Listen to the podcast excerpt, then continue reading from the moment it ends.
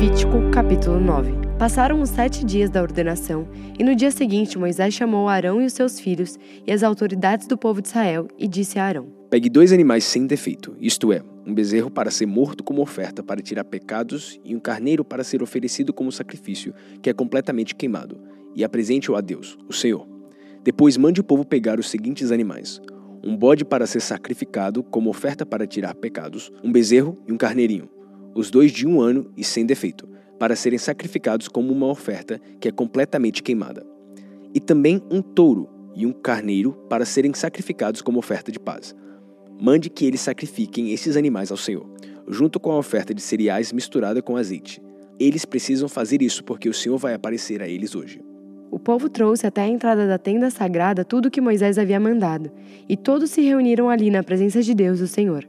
Moisés disse: O Senhor Deus mandou que vocês fizessem isso, a fim de que a glória dele apareça a vocês. Depois Moisés disse a Arão: Vá até o altar e ofereça o sacrifício para tirar os pecados e o sacrifício que é completamente queimado, a fim de que Deus perdoe os seus pecados e os da sua família, pois foi isso que o Senhor mandou fazer. Arão chegou perto do altar e matou o bezerro como sacrifício para tirar o seu próprio pecado. Os seus filhos levaram o sangue do animal para ele. Ele molhou o dedo no sangue, pôs nas quatro pontas do altar e derramou o resto do sangue na base do altar. Depois queimou no altar a gordura, os rins e a melhor parte do fígado, conforme o Senhor havia ordenado a Moisés. E num lugar fora do acampamento, Arão queimou a carne e o couro do animal. Em seguida, Arão matou o carneiro para a oferta que ia ser completamente queimada. Os seus filhos lhe levaram o sangue do animal e ele o borrifou nos quatro lados do altar. Depois lhe entregaram a cabeça e as outras partes do animal. Então lavou os miúdos e as pernas do carneiro e os queimou também, em cima do resto da oferta queimada. Depois, Arão apresentou as ofertas do povo. Pegou o primeiro bode do sacrifício para tirar o pecado do povo, matou-o e ofereceu a Deus, como tinha feito com a oferta para tirar o seu próprio pecado. Em seguida, pegou o animal que ia ser morto para a oferta que é completamente queimada e ofereceu a Deus, conforme mandava a lei. Apresentou a oferta de cereais, pegou um punhado de farinha e queimou no altar. Isso ele ofereceu além da oferta que era completamente queimada todas as manhãs. Arão matou o touro e o carneiro a serem apresentados como a oferta de paz do povo. Os filhos lhe levaram o sangue e ele o borrifou nos quatro lados do altar. Eles lhe levaram também a gordura dos dois animais, o rabo, a gordura que cobre os miúdos, os rins e a melhor parte dos fígados. E Arão colocou tudo isso em cima do peito dos animais e levou ao altar. Queimou a gordura no altar, mas o peito e as coxas direitas dos animais Arão apresentou a Deus, o Senhor, como uma oferta especial reservada para os sacerdotes, conforme Moisés tinha mandado.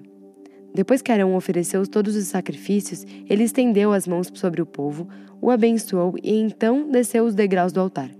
Ele e Moisés entraram na tenda sagrada. Quando saíram para abençoar o povo, a glória do Senhor apareceu a todo o povo. De repente, saiu o fogo da presença de Deus, o Senhor, e devorou a oferta queimada e a gordura que estavam no altar. Ao verem isso, os israelitas deram gritos de alegria, ajoelharam-se e encostaram o rosto no chão. Levítico capítulo 10 Nadab e Abiú, filhos de Arão, pegaram cada um o seu queimador de incenso, colocaram incenso dentro, puseram fogo e apresentaram a Deus, o Senhor, como oferta. Mas não fizeram isso de acordo com as leis de Deus, e por isso ele não aceitou a oferta. De repente, saiu fogo da presença do Senhor e os matou, e assim os dois morreram ali, onde Deus estava. E Moisés disse a Arão: Foi isso que o Senhor quis dizer quando disse: os que chegam perto de mim devem respeitar a minha santidade e o meu povo deve me honrar. Mas Arão não disse nada. Então Moisés chamou Misael e Eusafã, filho de Uziel, tio de Arão, e disse: Tirem o corpo dos seus dois parentes da frente da tenda sagrada e levem para fora do acampamento.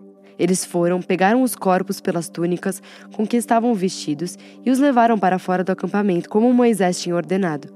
Depois Moisés disse a Arão e aos seus filhos Eleazar e Itamar: Todos os outros israelitas podem ficar de luto pelas mortes que o fogo do Senhor causou.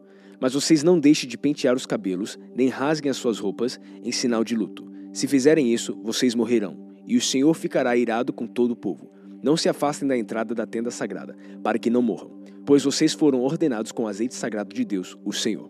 E os três fizeram o que Moisés mandou. O Senhor Deus disse a Arão: nem você, nem os seus filhos podem entrar na tenda sagrada depois de terem bebido vinho ou cerveja. Se fizerem isso, morrerão. Todos os seus descendentes também deverão obedecer a essa lei. Vocês devem estar em condições de fazer diferença entre o que é e o que não é sagrado, e entre o que é impuro e o que é puro. E devem ensinar aos israelitas todas as leis que eu, o Senhor, dei a eles por meio de Moisés. E Moisés disse a Arão e a Eleazar e a Itamar, os dois filhos de Arão, que ainda estavam vivos: Peguem a farinha da oferta de cereais que sobrou das ofertas de alimento apresentados a Deus, o Senhor, e façam com ela pães sem fermento. E comam esses pães perto do altar pois são uma coisa muito sagrada. Comam os pães do lugar sagrado, pois é parte do alimento oferecido a Deus que pertence a vocês e aos seus filhos. Foi isso que o Senhor me ordenou.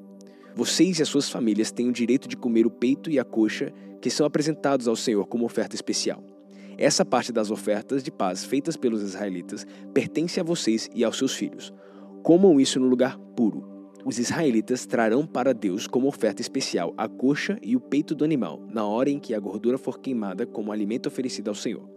Essas partes do animal pertencem a vocês e aos seus descendentes para sempre, conforme o Senhor. Depois Moisés perguntou onde estava o bode que seria sacrificado como oferta para tirar pecados e ficou sabendo que já tinha sido queimado. Ele ficou muito zangado com Eleazar e Itamar e perguntou: Por que vocês não comeram num lugar sagrado a oferta feita para tirar pecados? É uma oferta muito sagrada e o Senhor a deu a vocês a fim de que a oferecessem na presença de Deus para conseguir o perdão dos pecados do povo.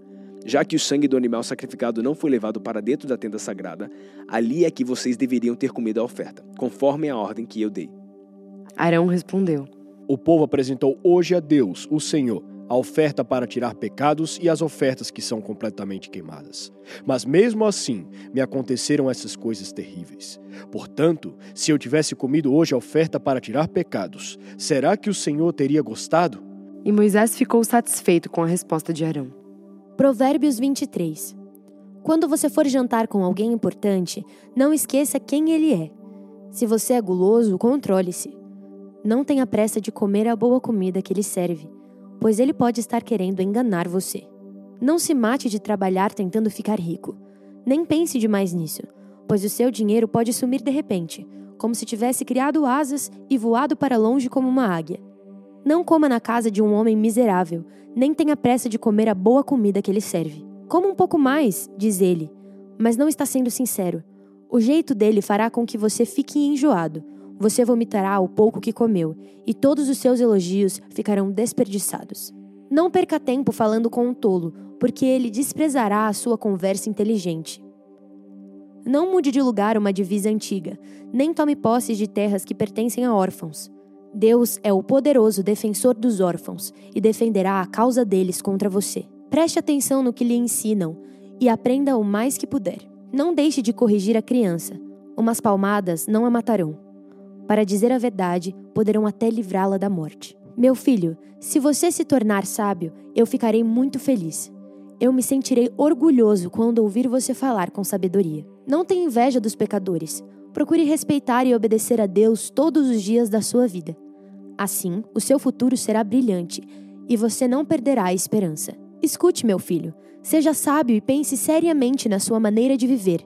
Não ande com gente que bebe demais, nem com quem come demais, porque tanto os beberrões como os comilões vivem com sono e acabam na pobreza vestindo trapos. Escute o seu pai, pois você lhe deve a vida, e não despreze a sua mãe quando ela envelhecer.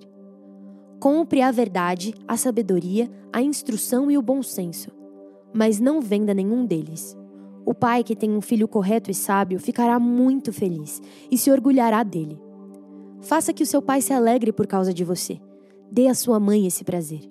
Meu filho, preste bem atenção no que eu digo e siga o exemplo da minha vida.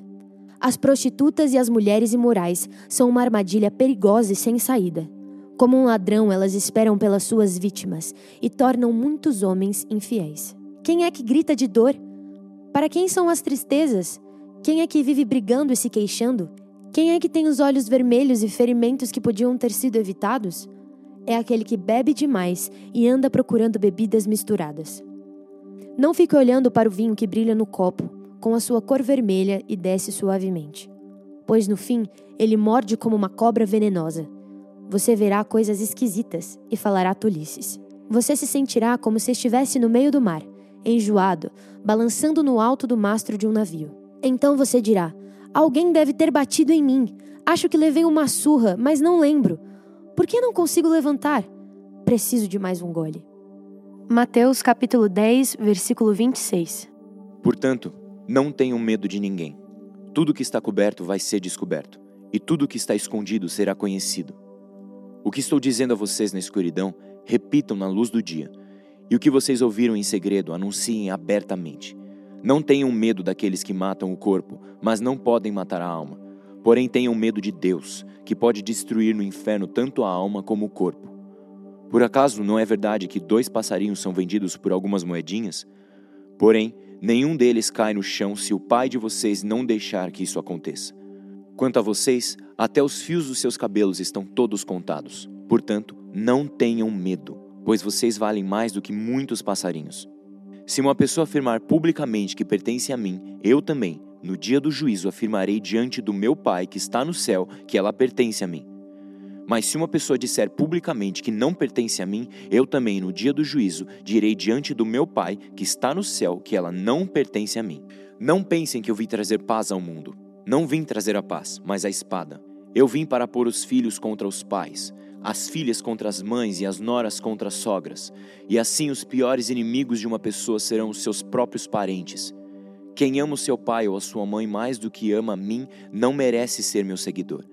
Quem ama o seu filho ou a sua filha mais do que ama a mim não merece ser meu seguidor. Não serve para ser meu seguidor quem não estiver pronto para morrer como eu vou morrer e me acompanhar. Quem procura os seus próprios interesses nunca terá vida verdadeira, mas quem esquece a si mesmo porque é meu seguidor terá a vida verdadeira. Quem recebe vocês está recebendo a mim, e quem me recebe está recebendo aquele que me enviou. Quem receber um profeta, porque este é profeta, terá uma parte da recompensa dele. E quem receber uma pessoa boa porque ela é boa, terá uma parte da recompensa dela.